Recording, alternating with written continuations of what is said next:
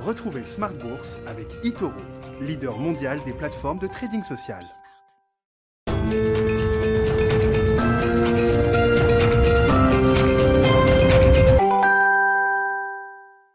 Et c'est reparti pour Smart Bourse, votre double dose quotidienne de marché en direct sur Bismart, chaque jour à la mi-journée, 12h30, 13h, et en fin d'après-midi, la grande édition pendant une heure à partir de 17h. Au sommaire de cette édition du soir, des euh, marchés qui terminent la semaine en, s'essoufflant un petit peu, mais on a eu quand même une séquence de rebonds intenses, notamment sur les marchés européens, après le, petit sell-off de, lundi, hein, la mini-capitulation qu'on a pu avoir euh, lundi, le CAC était passé sous les 6400 points.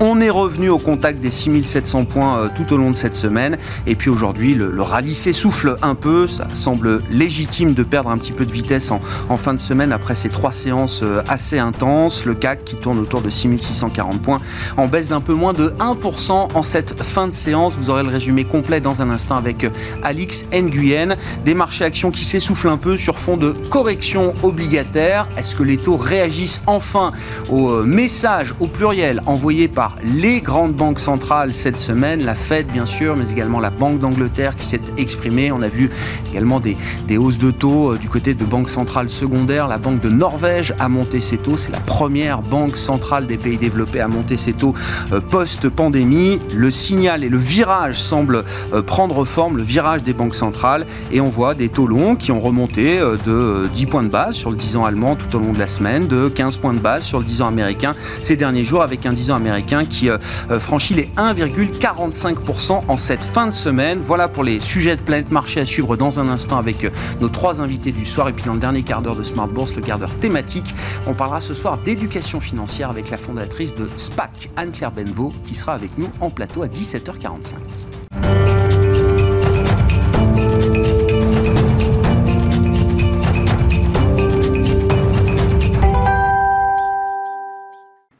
Tendance mon ami, chaque jour dans Smart Bourse à 12h30 et à 17h avec Alix Nguyen. Après un gain de près de 4% en trois séances, la bourse de Paris freine des quatre fers, empêchée dans son élan sous l'effet du grand flou autour du redouté défaut d'Evergrande. Depuis le début de l'affaire, il y a quelques jours, chaque rebondissement provoque une secousse sur les places financières. Certains se sont même laissés tenter par un scénario à la Lehman Brothers.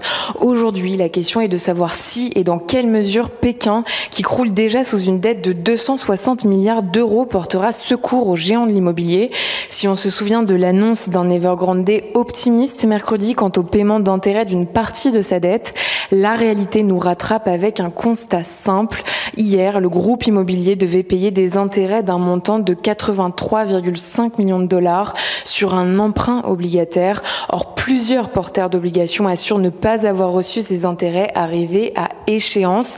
On rappelle aussi qu'Evergrande est censé honorer la semaine prochaine les intérêts d'une autre obligation pour un montant de 47,5 millions. S'il ne règle pas les sommes dues dans les 30 jours suivant les dates de paiement prévues, les deux seront en défaut. Sans compter euh, l'ultime coup dur hier lorsque nous apprenions l'abandon du navire par Chinese Estates Holdings, qui n'est autre que le deuxième plus gros actionnaire d'Evergrande. La holding a évoqué un possible retrait complet. La présidente de la BCE, Christine Lagarde, s'est exprimée sur le sujet. Elle assure que l'Europe est faiblement exposée au risque d'effondrement du géant de l'immobilier. Elle l'affirme, il s'agit d'un problème essentiellement chinois. Parmi les nouvelles du jour, le marché digère la nouvelle dégradation du climat des affaires en Allemagne, dont l'indice calculé par l'Institut IFO est tombé à un plus bas de 5 mois en septembre à 98,8 points, une statistique à deux jours des élections législatives. Sont pénalisées les valeurs les plus exposées au marché chinois. À Paris, LVMH et Kering figurent parmi les plus fortes baisses du CAC. Euh, les valeurs du secteur des matières premières et les bancaires souffrent de leur côté de prise de bénéfices après leur forte hausse hier. Et puis d'excellents débuts boursiers pour Antin Infrastructure Partners, l'action euh, de la société spécialisée dans l'investissement en infrastructure grimpe pour sa première journée sur Euronext en hausse de 25% dès les premiers échanges. Lundi, Christine Lagarde prendra la parole devant le Parlement européen à l'occasion d'une session de questions-réponses. Et puis nous prendrons connaissance des commandes de biens durables aux États-Unis. Tendance mon ami, chaque jour avec Alix Nguyen à 12h30 et 17h dans Smart Bourse sur Bismart.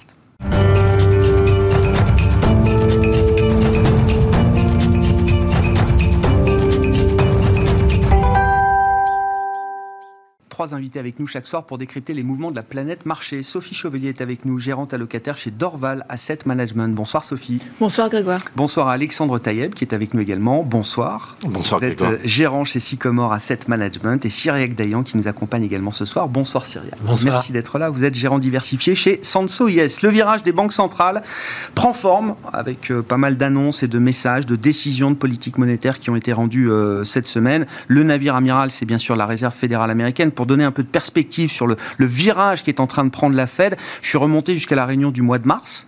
Donc en mars, évidemment, la Fed ne signalait euh, aucune hausse de taux, le tapering n'était pas dans les radars. Euh, la réunion du mois de juin commençait à nous donner quelques indications. On va commencer à réfléchir, à discuter au tapering. On était un peu dans la méta-politique monétaire euh, à l'époque, mais les banquiers centraux américains étaient prêts à signaler des hausses de taux pour 2023. On avait deux hausses de taux signalées en 2023 pour la réunion du mois de juin. Et puis en septembre, ça s'accélère encore un petit peu. Le tapering semble garanti pour euh, un démarrage en novembre ou en, décembre. Et puis du côté des taux, on a euh, des projections euh, de la part des différents membres de la Réserve fédérale américaine qui montrent qu'on pourrait avoir trois hausses de taux en 2023. Trois hausses de taux en 2024, même si c'est un horizon qui paraît assez loin, et puis pourquoi pas un, un début de hausse de taux dès 2022. Voilà ce que c'est que le virage en matière de politique monétaire. Sophie, qu'est-ce que ça vous inspire Euh, Sachant que c'est quand même souvent dans l'entrée des virages que le risque est plus important. hein. C'est-à-dire qu'il faut bien rentrer dans le virage parce qu'après, c'est compliqué quand même de rectifier la barre. Alors, euh, moi je trouve que c'est plutôt une bonne nouvelle. J'ai Non, non, mais- prendre le contre-pied. Merci. Pourquoi non, non, pas du tout. Qu'est-ce Non, non, qui- non, non. Qu'est-ce qui autorise la Fed finalement à euh, ajuster sa politique monétaire Euh, C'est l'amélioration des perspectives économiques plus rapides qu'anticipé initialement. C'est une baisse du taux de chômage qui a été euh, relativement rapide. Et c'est certes euh, une inflation qui a accéléré plus qu'attendu à cause de goulets d'étranglement. Mais sur ce sujet, qui est un sujet vraiment qui aujourd'hui anime les débats, puisque tout le monde est plus ou moins d'accord sur la reprise économique, euh, il faut voir que la, plupart des tensions sont de nature transitoire. Et donc tout, tout tourne autour de cette question. Jusqu'à quel point transitoire? C'est-à-dire qu'on a bien vu que les goulets d'étranglement avaient amené des tensions transitoires sur les prix de l'énergie, euh, des intrants dans l'industrie. Euh, alors c'était censé durer trois mois, maintenant ça dure six, neuf, c'est un petit peu plus long que prévu. Mais mine de rien, si on regarde les anticipations d'inflation, puisqu'en fait la politique de la Fed se décide à plusieurs niveaux, c'est-à-dire l'inflation tangible observée dans le corps PCE aujourd'hui, et puis euh, les anticipations d'inflation, puisqu'en fait ce qu'on sait, et ce que l'expérience a montré, c'est qu'on a besoin d'ancrer les anticipations d'inflation à un peu plus long terme. Ça, c'est l'objectif numéro un de la Fed maintenant. Et les anticipations d'inflation, donc on, en a parlé sur, euh, sur la Fed de New York, qui viennent de sortir. Effectivement, à un an, les anticipations ont beaucoup monté, puisqu'on est passé euh, de 2,80 quelque chose à 4,80 quelque chose. Donc vraiment une accélération très forte des anticipations à un an. En revanche, à 5 ans, on est stable aux alentours de 3. Donc, euh, je pense qu'aujourd'hui, c'est l'élément euh, principal. Euh, il y a énormément d'incertitudes et un certain nombre de membres de la Fed se sont fait écho de ces incertitudes. Ils n'ont aucune... en fait, on, apprend au fur et à mesure, c'est-à-dire comment évoluent ces anticipations d'inflation. L'indice donc de l'impact sur les, salaires, le CI, est, euh, est suivi de Le très coût très du près. travail. Le coût du travail coût est du suivi travail. de très très près Oui, oui. par, euh, par la Fed, mais aujourd'hui ne montre pas particulièrement de signes de surchauffe, Mm. même si on a une remontée des salaires. Euh, les anticipations sont relativement ancrées. Donc la Fed fait évoluer son discours, mais pour autant garde une attitude très très forte, puisqu'elle continue à dire que effectivement son discours a évolué, mais elle est data dependent, elle est dépendante euh, de l'évolution et de la publication des résultats. Donc elle s'ouvre, elle s'ouvre la porte, entre guillemets, à une politique plus, plus dure, quand même liée à l'amélioration générale d'une situation, mais avec quand même aujourd'hui des indicateurs longs qui restent ancrés. Elle reste, selon vous, la Fed, focalisée avant tout sur la croissance, l'emploi, l'idée qu'il faut essayer de ramener le maximum de gens l'emploi. dans l'emploi et que euh, ce marché du travail puisse profiter à tout le monde en termes de progression de salaire. inclusive. Ça, ça reste pour vous le socle de la stratégie de la Fed Ou est-ce qu'à un moment, avec cette histoire d'inflation qui dure, qui euh, va sans doute euh, durer encore un peu plus que prévu, on verra, mais peut-être que les prévisions de début d'année vont être encore relevées en termes d'inflation, est-ce que ça devient là un point de focalisation qui nous ramènerait à une, une fonction un peu plus traditionnelle des banques centrales. la, la, la, la, fonction de la Fed, c'est les deux, hein, elle a un double mandat. Mais euh, de toute façon, aujourd'hui, ce sur quoi se focalise la, Fed, c'est l'ancrage des anticipations. Donc, elle va se concentrer sur ces chiffres. Si les chiffres restent ancrés, comme c'est le cas aujourd'hui, il n'y a pas vraiment trop de raisons de s'inquiéter. Hmm. En revanche, si on commence à voir, et parce qu'elle est, comme nous, hein, elle est data dependent, donc elle, elle se met en ordre de bataille, mais si les chiffres restent ancrés, elle va poursuivre son rythme. Euh, en revanche, si les chiffres se dégradent, et c'est quelque chose qui est aujourd'hui très difficile à dire, elle devra effectivement agir plutôt que prévu, et là c'est vrai que pour les marchés, ce sera plus compliqué. Alexandre, le, résumé, enfin les enseignements que vous retirez des messages des banques centrales. On parle de la Fed, mais d'autres se sont exprimés cette semaine également. je suis entièrement d'accord avec ce qui a été dit sur, sur la Fed. Le premier indicateur que Powell regarde, et je répète bêtement ce qu'il a dit, c'est l'emploi avant l'inflation. Euh, donc on va voir maintenant avec la fin des aides si on a un retour d'une certaine population qui revient sur le marché du travail et qui donc euh, fait augmenter le taux de participation. On sait qu'il regarde aussi le taux de participation. Donc euh, c'est le moment pour le faire, d'autant que euh, on a effectivement une croissance des salaires qui n'est pas en surchauffe, même si elle est bien présente. On a une inflation qui est en train de se stabiliser sur des points hauts, mais qui respecte son en moyenne, on va se retrouver à 2%. Euh, oui, c'est le moment de commencer ça. Après, il est très data dependent, ça c'est clair. Euh, il l'a dit, il pourra accélérer tapering, il pourra aussi le ralentir. Concernant les hausses de taux, même s'il a commencé à nous donner un plan de vol euh, pour la deuxième partie de 2022 et plus tard, il a quand même précisé que euh, les dots n'avaient qu'une valeur indicative. C'est quelque chose que je regardais beaucoup avant, que je regarde beaucoup moins ah. maintenant. Euh, c'est pas la c'est pas la communication officielle, mais juste pour expliquer la méthodologie de ces points. Donc il y a 18 participants au FOMC, il y a 6 non-votants, il y a 7 membres du board, le directoire de la Réserve fédérale américaine, et 5 membres de Fed régional, président de Fed régional ou présidente, qui tournent et qui sont réputés toujours un peu plus hawkish que le, que le board. Et les plus hawkish sont les plus bruyants. Voilà. Et on retient, il y a un effet d'optique euh, sonore autour justement peut-être de la partie la plus euh, la plus Voilà. Mais donc donc la Fed est tout à fait euh, dans entre guillemets dans son bon droit de le faire et c'est le bon timing pour le faire. Après sur les autres banques centrales, moi le, gros point d'interrogation. Non mais juste sur les dots, vous dites vous y accordez moins d'importance. Moins d'importance, oui. Ouais, ouais. Ah oui, c'est trop long terme et on est à un point où la question centrale, c'est est-ce que l'inflation rentre dans une nouvelle, nouvelle ère ou est-ce que c'est transitoire? Mm. euh, Ma conviction, c'est qu'elle rentre progressivement dans une nouvelle ère, mais pas à cause ou grâce à la reprise économique, mais plutôt avec l'augmentation des matières premières liées à la transition énergétique, à la réduction du, du, réchauffement climatique, etc., etc. Je pense que ça, à très long terme, c'est quelque chose qui va tirer l'inflation. Encore une fois, c'est pas quelque chose que les banques centrales regardent, puisqu'elles regardent l'inflation cœur. Mm-hmm. Donc, cette inflation-là, que Jérôme Powell regarde, à mon sens, elle est transitoire. Mais de l'autre côté, on a quelque chose qui est en train de changer euh, très fortement, c'est la, valeur ou le prix des matières premières. Mhm.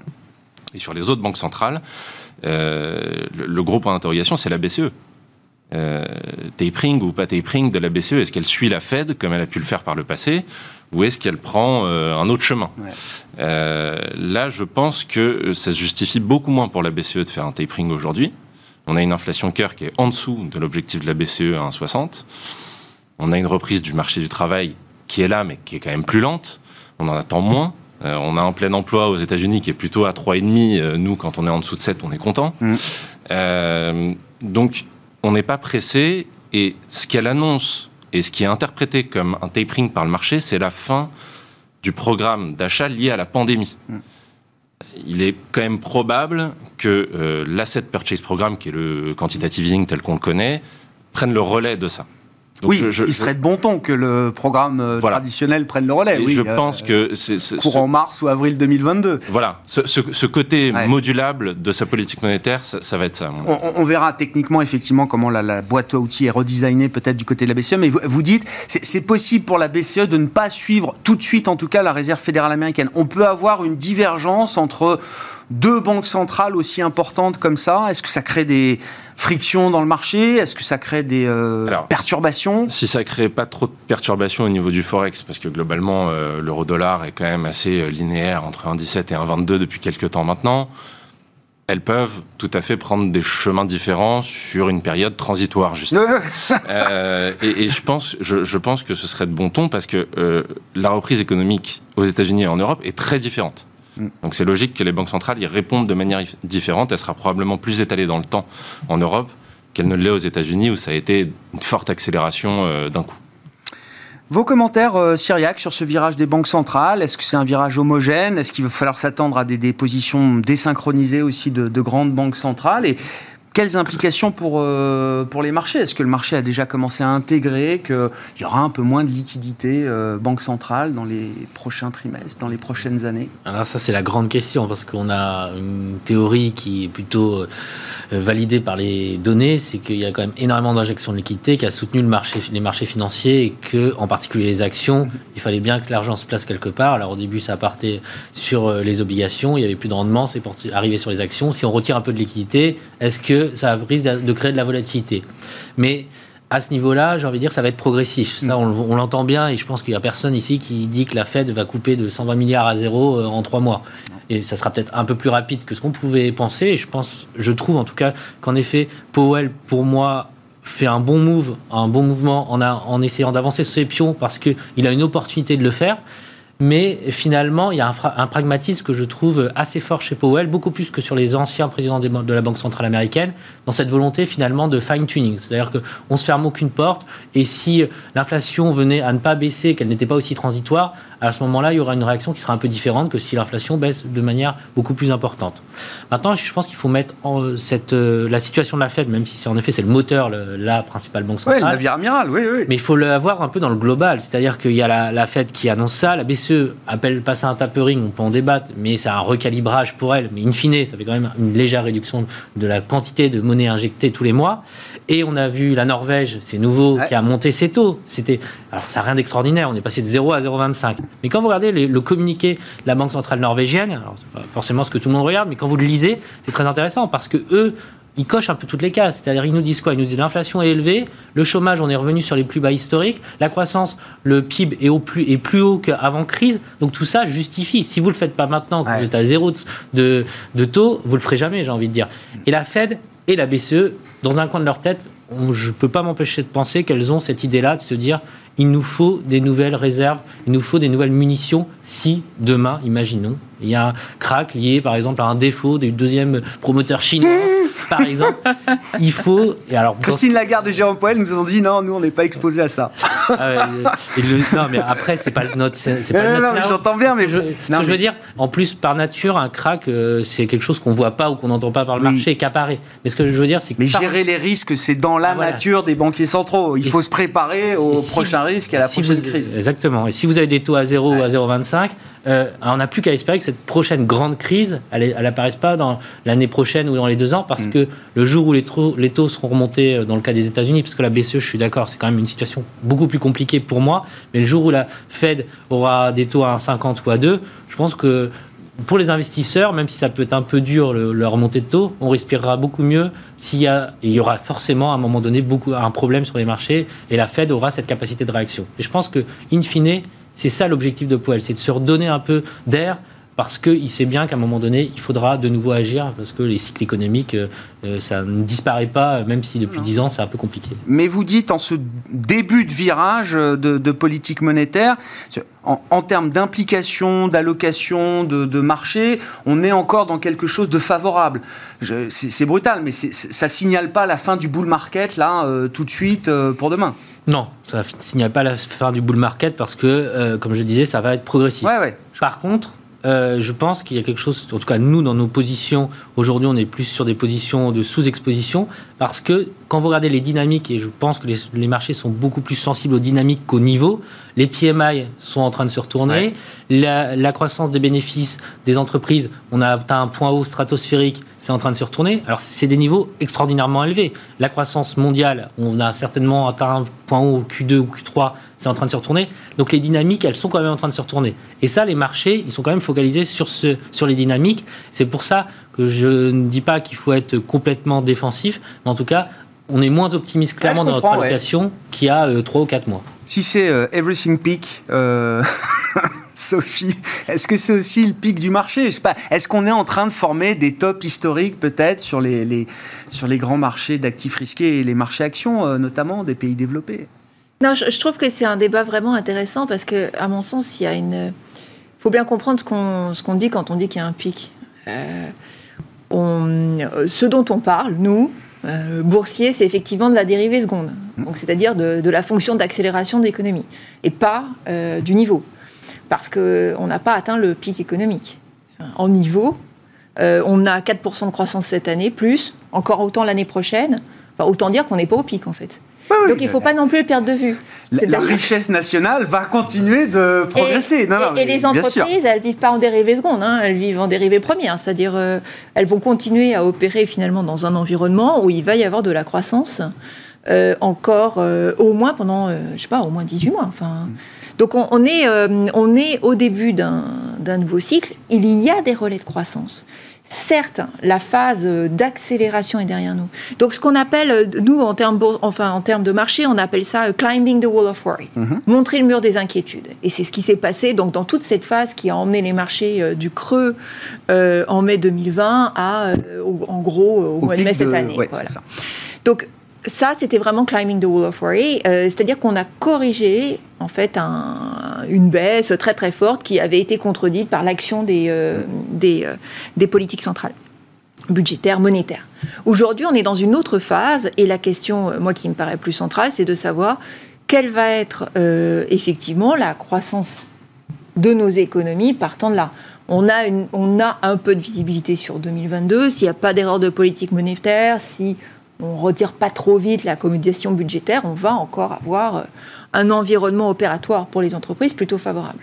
À court terme, on a, on a plein de questionnements. Le, questionnement numéro un, on en parlait en antenne, bien entendu, c'est la, pression sur les coûts des entreprises, ah les niveaux de rentabilité qui étaient très élevés, le momentum macro qui a décéléré assez fort à partir du début de l'été, donc des perspectives de révision en baisse des résultats. Donc on a un effet ciseau pas très agréable, avec finalement sur l'étape depuis l'été euh, une activité qui a été un petit peu moins bonne, encore des goulets d'étranglement, plein de pression sur euh, les coûts de l'énergie, euh, les appros, etc., les intrants. Ça, commence à peser sur l'activité quand même. Hein. Voilà, oui, non, mais c'est très bien. Ça. mais ça, donc, on est, dans cette, on est dans cette phase transitoire qui coïncide avec un marché assez haut. Il faut être honnête, qui vient de rebondir assez fort. Donc, euh, nous, notre lecture, et qui rejoint un petit peu la vôtre, c'est qu'il faut être effectivement un peu plus prudent en matière d'investissement. Pour autant, ça, ça, ne veut pas dire que euh, on a atteint les points hauts du marché dans ce cycle-là. Mm. On a, on a probablement devant nous une phase de digestion qui ne sera pas hyper confortable, qui amène beaucoup de rotation. C'est vrai qu'aujourd'hui, c'est difficile de t'arrêter sur des thèmes parce que d'un jour sur l'autre, euh, entre la Chine, euh, entre les États-Unis qui du coup rouvrent au tourisme, alors toutes les valeurs de tourisme qui rebondissent, et puis de l'autre côté, euh, la faillite sur Evergrande. Alors là, du coup, les, les, matières, premières, premières baissent. Oui, est-ce que c'est reflection trade ou est-ce que c'est Goldilocks? On ne sait plus. On sait ça plus tourne d'un jour à l'autre, et je pense que ça traduit bien cette espèce d'inconfort, cette phase de transition. Pour autant, on a de clairs, on a des relais de croissance dans l'économie, et donc je ne serais pas aussi catégorique sur le fait qu'on est en pic. Non, on n'est pas en pic en fait. Non, mais vous l'avez, on, en parlait aussi avant l'émission, mais FedEx et Nike qui sont quand même deux boîtes mondiales majeures. Qui, qui, opèrent, comme vous dites, dans un environnement de demande incroyable. On a du temps pour s'acheter des nouvelles baskets, on fait que ça, et euh, on fait du e-commerce, et donc les colis circulent comme jamais dans le monde. Bah, ces boîtes-là, elles font des warnings aujourd'hui. Elles ont un manque à gagner. Euh, C'est un manque à gagner. C'est très différent de euh, j'ai plus de demandes et mon activité s'écroule. C'est j'ai un manque à oui, gagner. Mais sur le plan boursier, elles font des warnings et ça baisse. Et elles sont sanctionnées.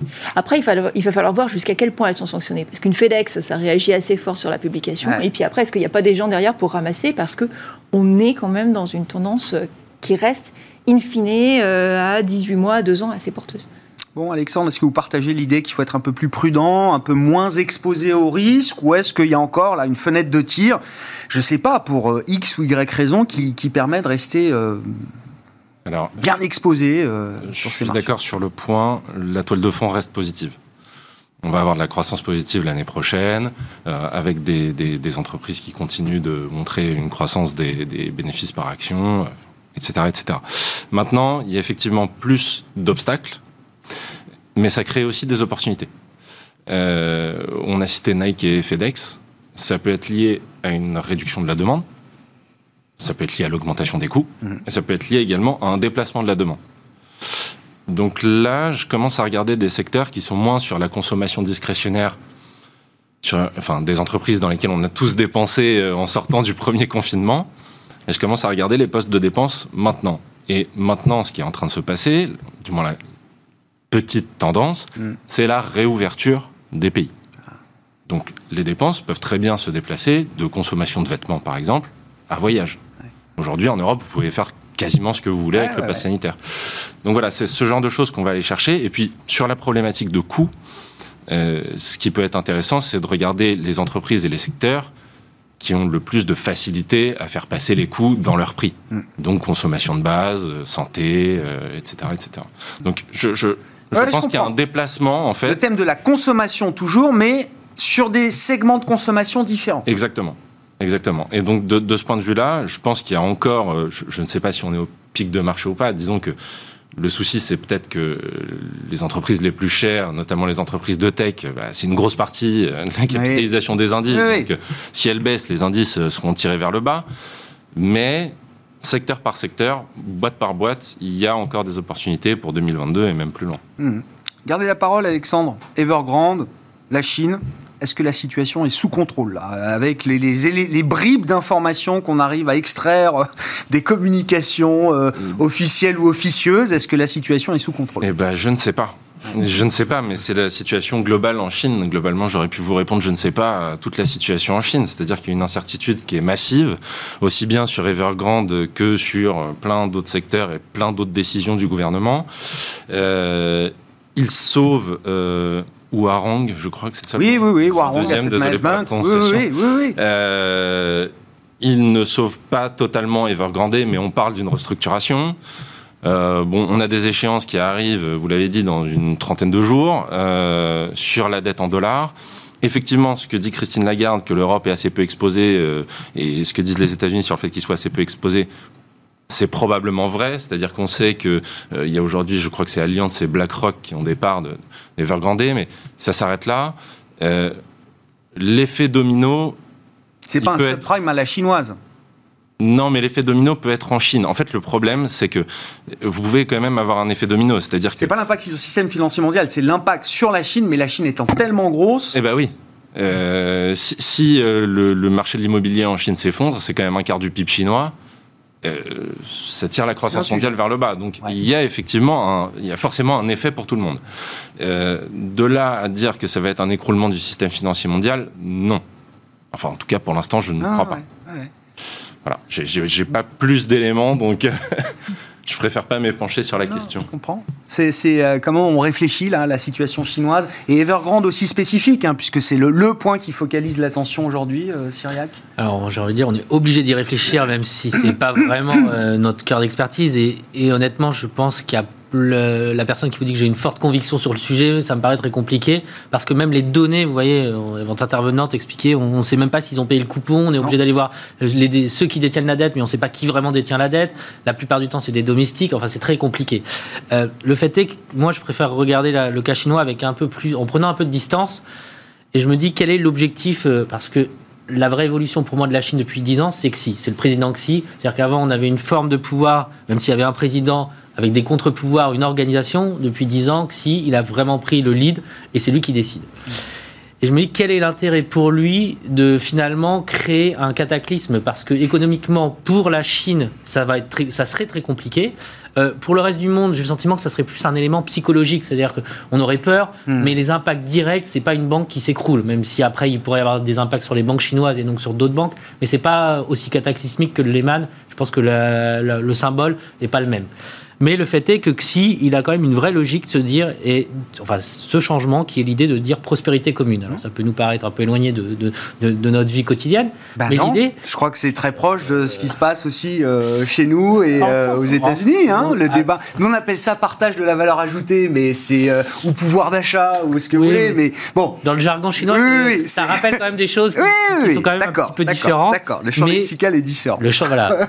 Mais in fine, sa volonté, elle est assez simple. Simple et pour le coup, euh, on peut la comprendre et on peut même euh, plutôt aller dans son sens, c'est dire il veut éviter les bulles parce qu'il a bien conscience que contrairement à ce qu'on a parlé tout à l'heure des banques centrales européennes, américaines, qui impriment des billets et qui finalement, ça pose un problème parce qu'économiquement, il y a 10 ans ou 15 ans, ce qui se passe, on l'aurait jamais compris, on aurait dit c'est pas possible. Les Chinois, ils sont beaucoup plus pragmatiques et beaucoup plus orthodoxes dans leur gestion de leur politique monétaire.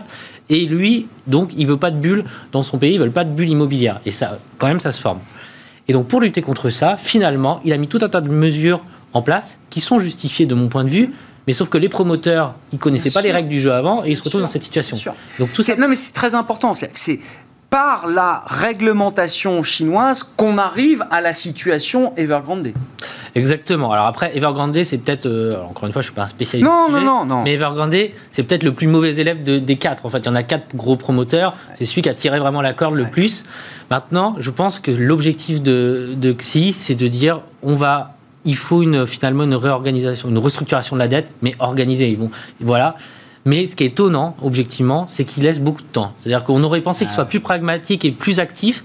Et là, il y a une sorte de, de temps de latence. On ne sait pas trop ce qui se passe. D'où la question est-ce que c'est sous contrôle ou pas Pourquoi est-ce qu'il laisse voir venir à ce point-là Parce que je pense que son jusqu'au défaut c'est de faire peur. Il veut faire peur aux autres promoteurs, il veut faire peur à tous ceux qui ont exagéré, mais in fine, et puis il faut aussi que ça, ça se mette en place. Même si en Chine, on est dans une logique d'administration vraiment euh, forte, Ouais, ouais. il faut que ce qui est en train de se passer, c'est quand même demander à toutes les, toutes les régions de prendre une partie de la dette, de s'organiser, de continuer à construire les immeubles, parce que tous les gens, et ça c'est quand même un vrai sujet pour les Chinois, c'est que tous ceux qui ont acheté leur, leur appartement, ils ne sont pas livrés, ils ne seraient pas livrés. Donc il y a quand même une organisation qui ne se fait pas non plus en une journée. Donc je pense que derrière, même si c'est pas officiel, il y a quand même aujourd'hui une vraie prise en compte de cet élément. Et j'ai du mal à croire que voilà, le président Xi puisse vraiment euh, laisser les choses partir dans le décor. Maintenant, euh, bah, c'est jamais agréable ce qui se passe en ce moment parce qu'on a une visibilité qui est quand même très faible. Votre lecture de la situation, euh, pourquoi est-ce que Pékin laisse venir comme ça euh, Ah, Pékin laisse Cette pas venir, en fait. ouais. Euh, les, bon, effectivement, cette, cette faillite est auto-infligée, entre guillemets, ce qui n'est pas encore une faillite, mais cette euh, débâcle de- d'Evergrande, euh, les mesures, le, le marché, il n'y a plus d'émissions sur le marché euh, du real estate euh, en dollars depuis le début de l'année, donc euh, les, les- courroies de, de financement ont été fermées depuis déjà un moment maintenant. Euh, et, et ce qu'on voit maintenant se passer sur le terrain et qu'effectivement ne, ne transparaît pas sur la dette puisque on euh, on n'a pas payé le coupon d'hier. Enfin, avant-hier, ils ont payé un coupon en devise locale. hein. Domestique. donc euh, voilà. Donc, mais c'est en ce moment ce qui est en train de se mettre en place, et c'est c'est ce que vous disiez, Ah c'est-à-dire oui, que c'est intéressant, toutes les Sophie. SOE Ils ont payé locales- un coupon sur une dette euh, détenue en yuan domestique. Mais c'est un vrai et ils n'ont pas sujet. payé sur c'est la un dette en sujet dollars. dont on a parlé plusieurs fois et qui C'est questionne oh, c'est pas le montant qui. Non, non, bien sûr. Ils ont quand même un peu de cash. euh, Enfin, ils- Ah oui, d'autant que les montants sont pas colossaux. voilà, on Euh, parle de 80 000 quelques de- 80 dizaines de millions de millions. dollars. Ils ont remboursé c'est pas 30 un- millions, je crois. Ouais, ouais, euh, ouais. Non, non, c'est ça. Ils ont ça- remboursé les domestiques, mais pas ça, les ça internationaux. soulève, ça soulève encore une fois la question de l'investibilité de la Chine pour les internationaux. C'est un vrai sujet. Maintenant, on n'est pas certain que le fait qu'ils n'aient pas payé le coupon hier, on n'est déjà même pas sûr. Ils ont 30 jours. Hein. Ils ont une Ouais. période de grâce de Un délai 30 de jours pour payer le coupon avant d'être euh, techniquement En en, défaut. en défaut. Donc on n'y est pas.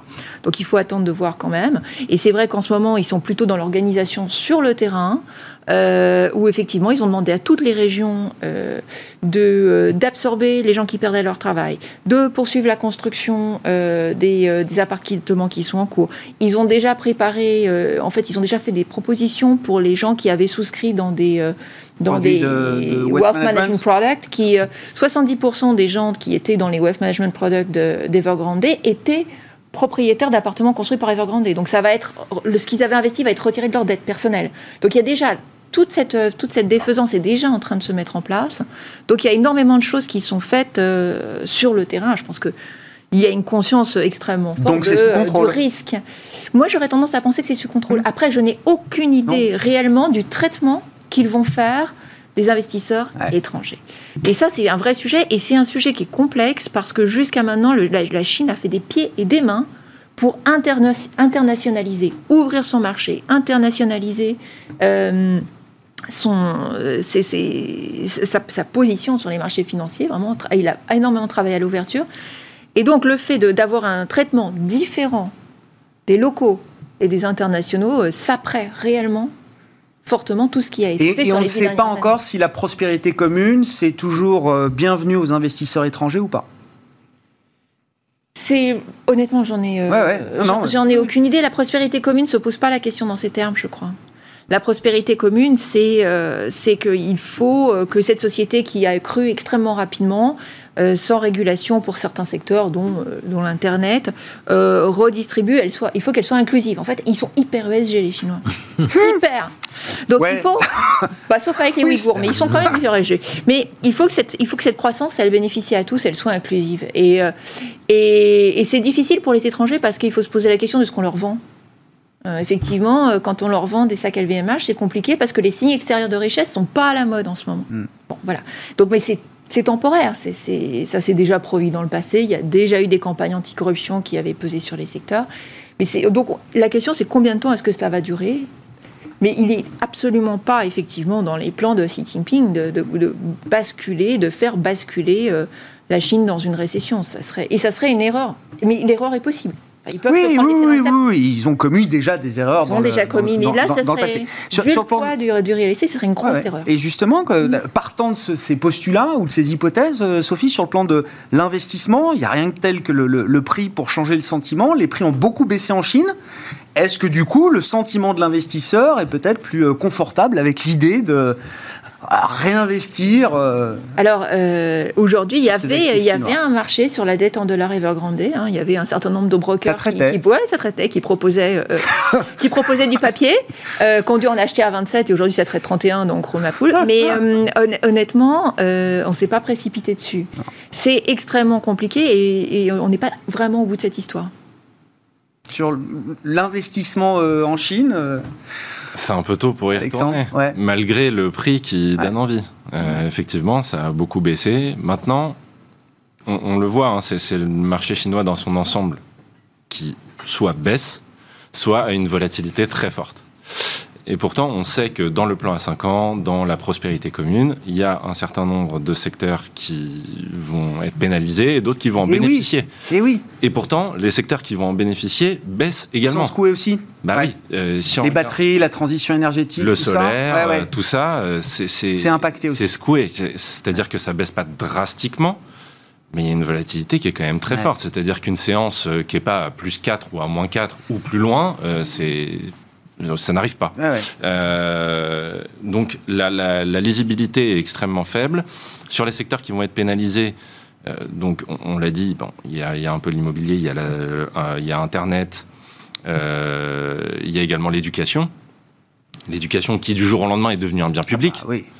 Enfin, c'est quand même incroyable. Eux, ils seront plus cotés. hein. Euh, C'est- donc, bon, Oui. En tout cas, c'est pas la peine d'aller chercher. Non. voilà. Euh, on a eu le jeu vidéo. Alors c'est pas toute l'éducation, on m'a dit, c'est le tutorat, c'est les C'est le cours du tutorat soir. après les- Parce que c'est ça qui est intéressant. C'est c'est- la volonté, c'est pas justement que le- le- les, les millennials soient pas éduqués. Au contraire, c'est qu'ils puissent être éduqués Tout sans que ça coûte une blinde aux familles. Tout à fait. Et en fait, le- le- le- le- l'histoire derrière tout ça, c'est que ce que veut la Chine à long terme, c'est que les gens aient un troisième enfant. Sauf que avoir un enfant en Chine, ça coûte très cher. Ah oui. Donc, le gouvernement chinois a regardé les dépenses des ménages chinois et a comparé avec les zones internationales. Donc, dedans, il y a ce qui est plus cher, l'éducation, euh, la santé. Euh, et alors, L'immobilier peut-être Oui, ouais, ouais. euh, donc tout ça, ça va être régulé. Et de l'autre côté, il y a euh, l'environnement, la transition énergétique qui va bénéficier. Il y a aussi euh, les équipements sportifs, tout ce qui est lié au sport pour que les Chinois soient en pleine santé, les marques domestiques, etc., etc. Sauf que quand on regarde ces, ces titres-là, aujourd'hui, ils ne remontent Ouais. pas spécialement. Donc je pense que c'est encore un peu tôt. Mais c'est tentant. Cyriac Euh, J'ai une analyse assez proche. hein. Je- Ouais. Pour reprendre une formule euh, action, euh, c'est trop tôt pour acheter et trop tard pour vendre. Donc je pense qu'il faut aujourd'hui un peu faire le, dos, le dos rond si on a des expositions, mais se repositionner sur la Chine. Il y a de la vol et il n'y a pas vraiment de visibilité. En tout cas, tant qu'on voit qu'Evergrande, c'est pas réglé. On s'arrêtera là pour euh, ce soir.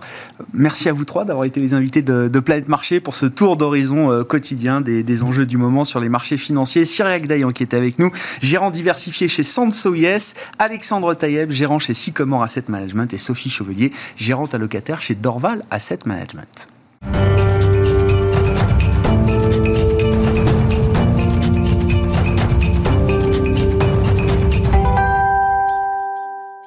Le dernier quart d'heure de Smart Bourse chaque soir, c'est le quart d'heure thématique et on initie ce soir un nouveau rendez-vous mensuel. Chaque dernier vendredi du mois à 17h45, nous parlerons pédagogie et éducation financière et économique avec les équipes de SPAC. Je suis ravi d'accueillir la fondatrice de SPAC, Anne-Claire Benvaux, qui est à mes côtés en plateau. Anne-Claire, bonsoir. Bonsoir. Bienvenue. On va parler du thème de l'éducation euh, financière qui est, qui est un sujet qui vous est cher euh, aujourd'hui.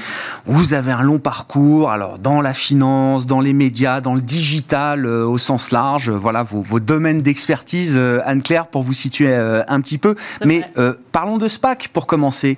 Qu'est-ce que c'est que cette histoire que vous avez créée il y a quelques mois maintenant, quelques trimestres peut-être? C'est ça, ça, ça, fait quelques mois en fait. C'est avec mon camarade Christopher Dembic, que vous connaissez très bien, bien chez Smart Bourse, qu'on a eu cette idée. On a eu la volonté de démocratiser l'accès à la recherche économique. Alors, bon, c'est un grand mot comme ça, mais plus simplement, il y a deux objectifs. C'est un, euh, par le digital, donner accès à des entreprises et des investisseurs particuliers qui voudraient avoir accès à des économistes en France, à l'international, à l'intelligence économique. Alors le modèle, c'est euh, soit la demande, où c'est vraiment de la consultation à la demande, soit sur abonnement. Mhm. Voilà.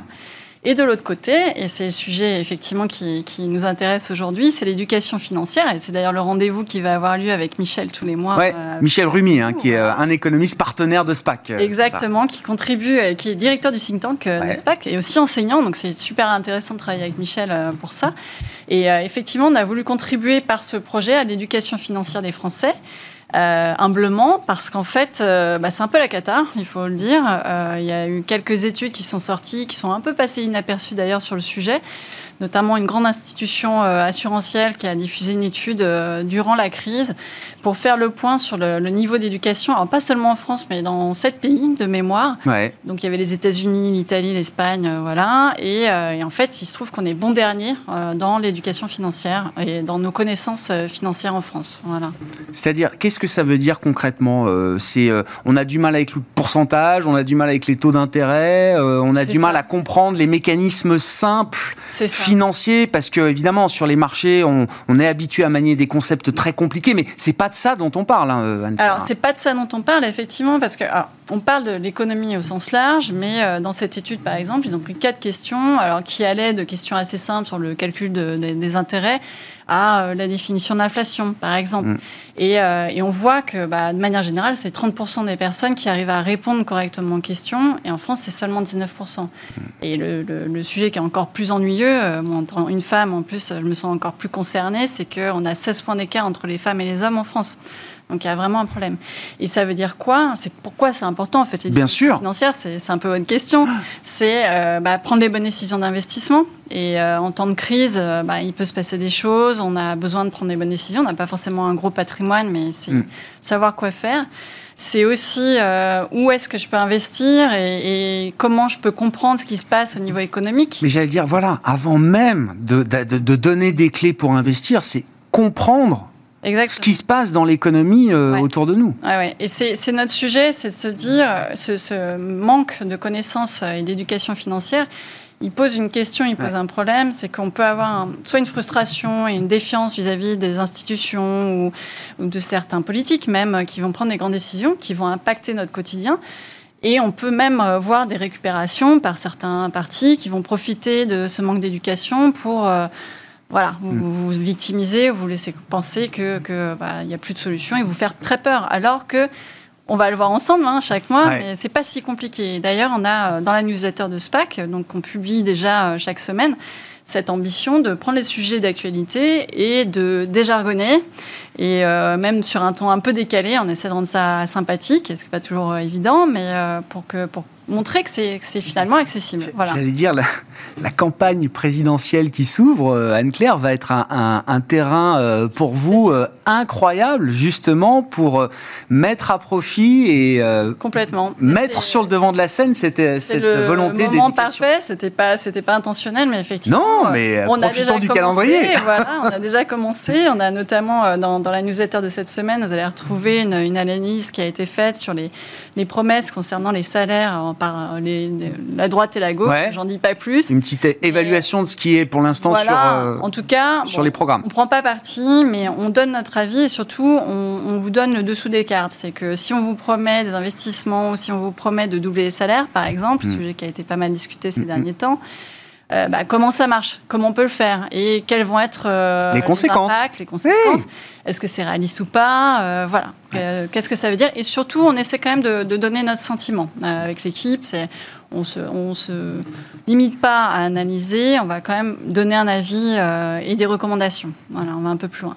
Ce qui a, ce qui a été, alors là aussi une tendance qui s'est accélérée avec la crise, c'est qu'on a vu, et vous l'avez sans doute encore mieux observé que moi, euh, Anne-Claire, toute une nouvelle génération qui s'est intéressée au marché, notamment à travers le monde des cryptos, avec également le développement d'un grand nombre d'applications euh, d'investissement, de trading, la gamification, euh, etc.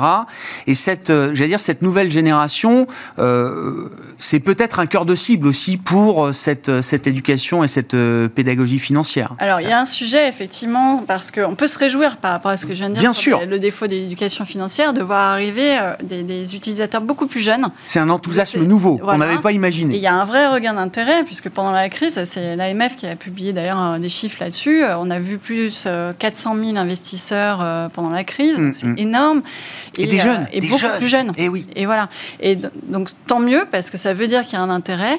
là où il faut être vigilant, c'est avec l'arrivée effectivement des réseaux sociaux et la capacité de ces plus mm. jeunes à bien les utiliser, et tant mieux, encore une fois, on peut s'en réjouir.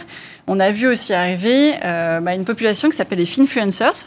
Euh, et euh, bon, ça, ça vient des États-Unis, mais on sait très très vite répliquer certaines bonnes, bonnes idées. Donc des influenceurs dans le domaine de la finance, hein, Exactement, pour, pour traduire mon franglais, c'est ça. Mm. Et, et, on a une explosion de, de jeunes créateurs de contenu qui sont des amateurs, passionnés des marchés financiers et qui, euh, sur TikTok, sur YouTube, euh, sur euh, d'autres plateformes, Twitch, etc., au même titre, effectivement, de, que les gamers vont partager leur écran et vous expliquer quelles décisions de trading ils ont prises dans la journée ou investir sur les cryptoactifs.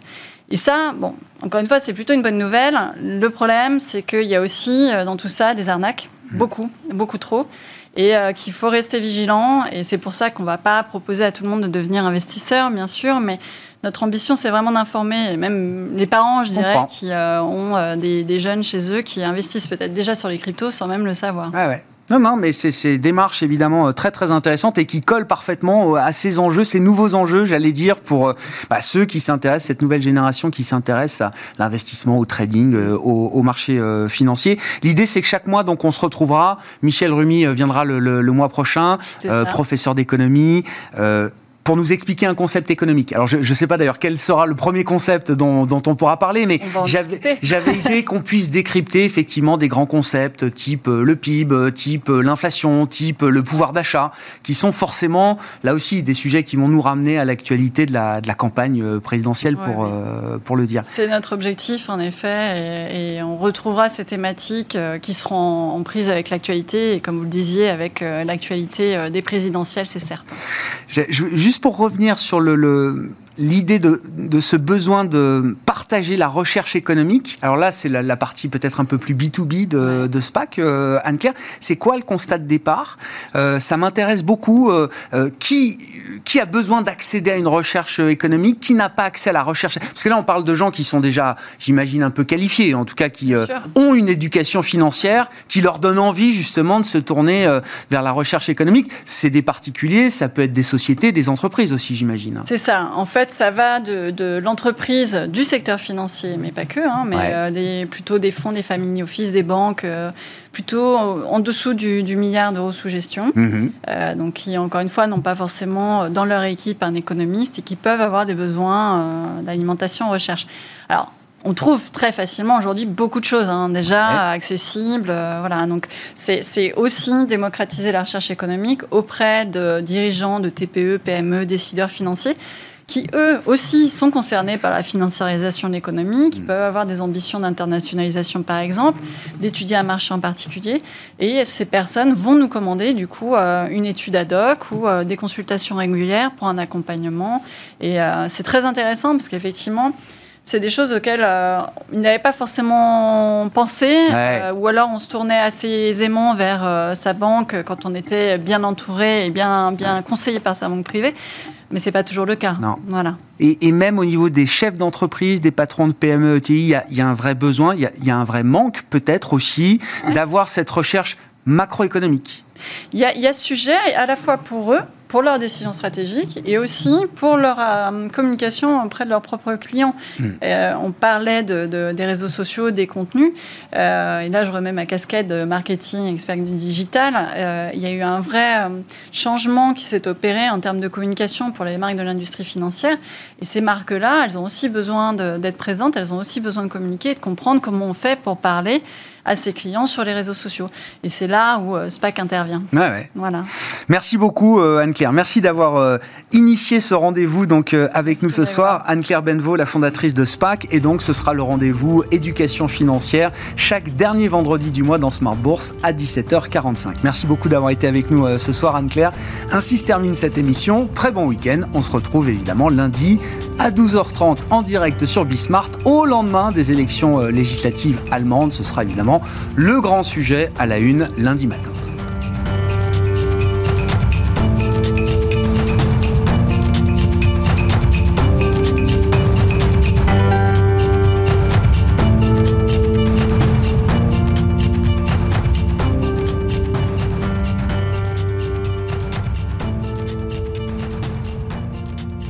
C'était Smart Bourse avec Itoro, leader mondial des plateformes de trading social.